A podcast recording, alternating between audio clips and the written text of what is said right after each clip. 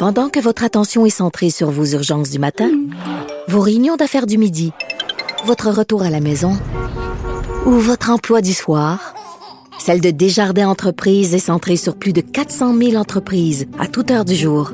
Grâce à notre connaissance des secteurs d'activité et à notre accompagnement spécialisé, nous aidons les entrepreneurs à relever chaque défi pour qu'ils puissent rester centrés sur ce qui compte, le développement de leur entreprise. Le, commentaire de Varda Etienne, une vision pas comme les autres. Bonjour Varda. Maître Bernier, mes hommages. Bon Merci, bonjour. ça va bien? Ben oui, ça va très bien. Content de, t'avoir à l'émission. Ben, tu étais là tout l'été, mais pour moi, c'est une première.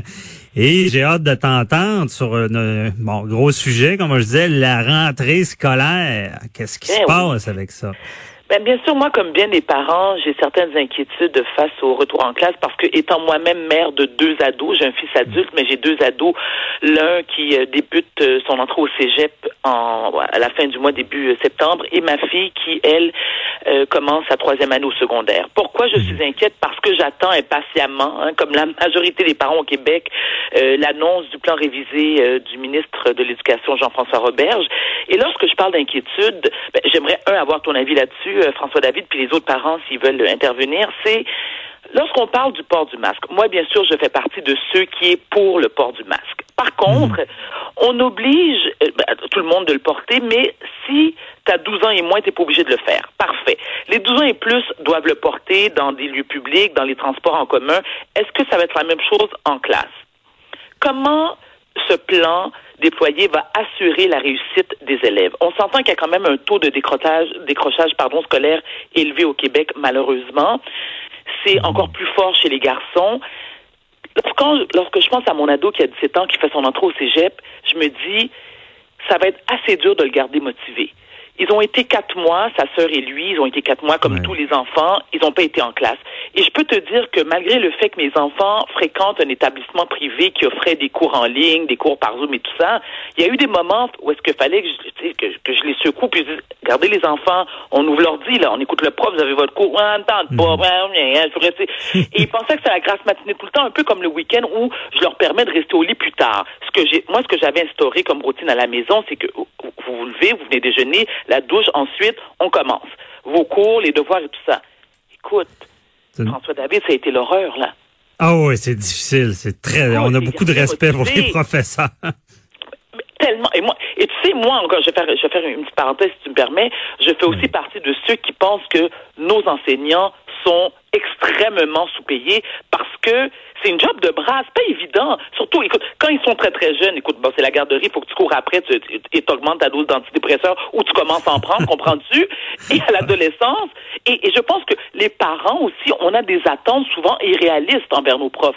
C'est-à-dire que ils servent de bon, ils doivent enseigner nos, euh, l'élite de demain, ils doivent leur, les éduquer. Non, non, on peut tous répartir la tâche.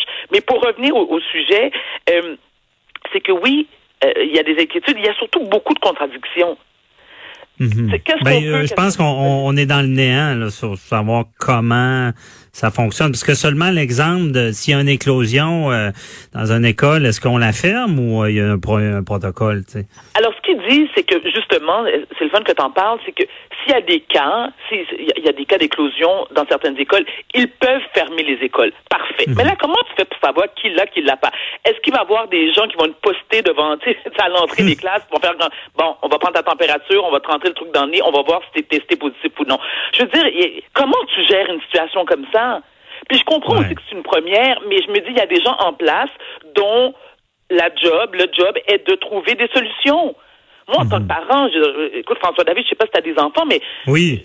est-ce que ça t'inquiète? Oui, ça mais ils sont plus jeunes, moi le plus vieux 8 ans, mais ça m'inquiète oui, mais je pense que honnêtement, j'ai j'ai de la sympathie pour toi.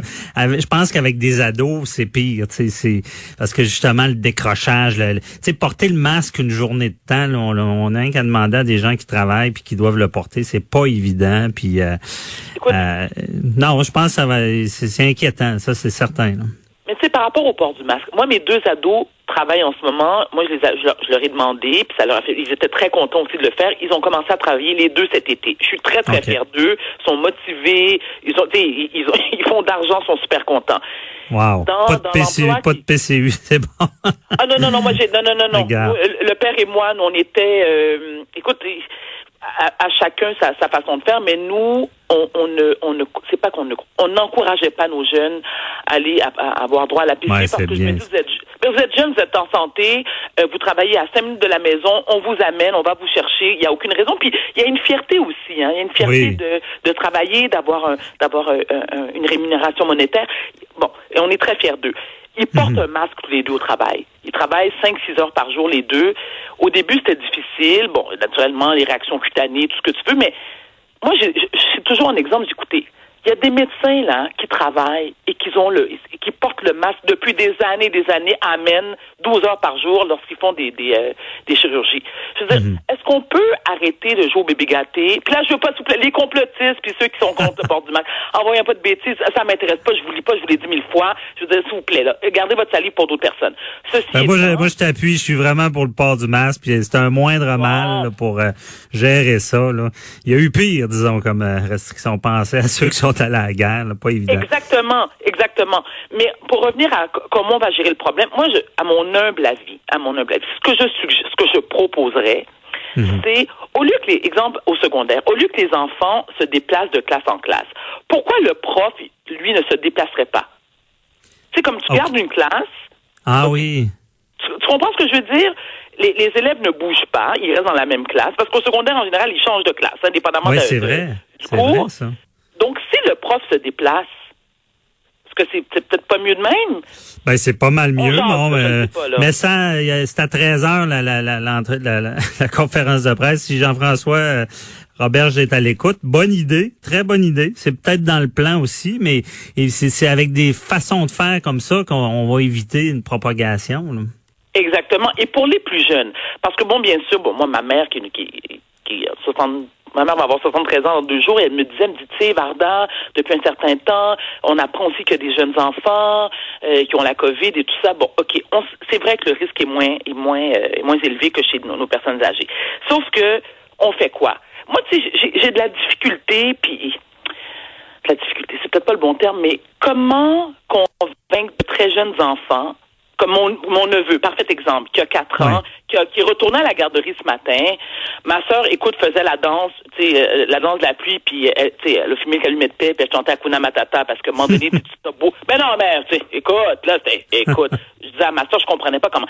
Un enfant de 4 ans, toi, que tu dois, que tu dois, un peu comme un géo dans un clumet, tu sais, tu dois le nourrir, tu dois le entertain, tu dois le distraire. Écoute, à un moment donné, c'est comme t'es à bout des nerfs, puis il faut que, faut que t'admettes, aucune gêne, aucune honte de dire que t'es une mère indigne, t'es à bout des nerfs, c'est soit ça ou tu sautes en bas du 15e. Je veux dire, à un moment donné, il faut ce qu'il faut. Mais elle Ah avait, elle c'est aussi, certain.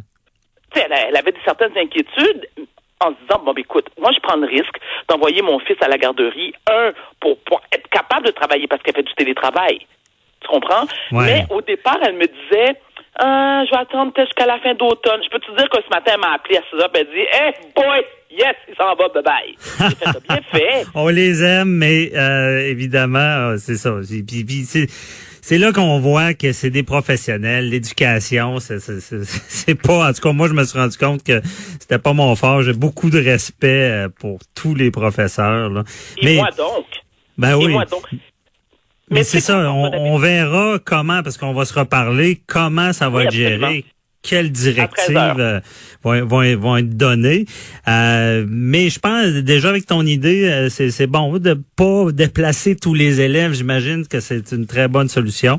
Mais on va suivre ça tout à l'heure à 13h, Varda, puis on, on s'en reparle.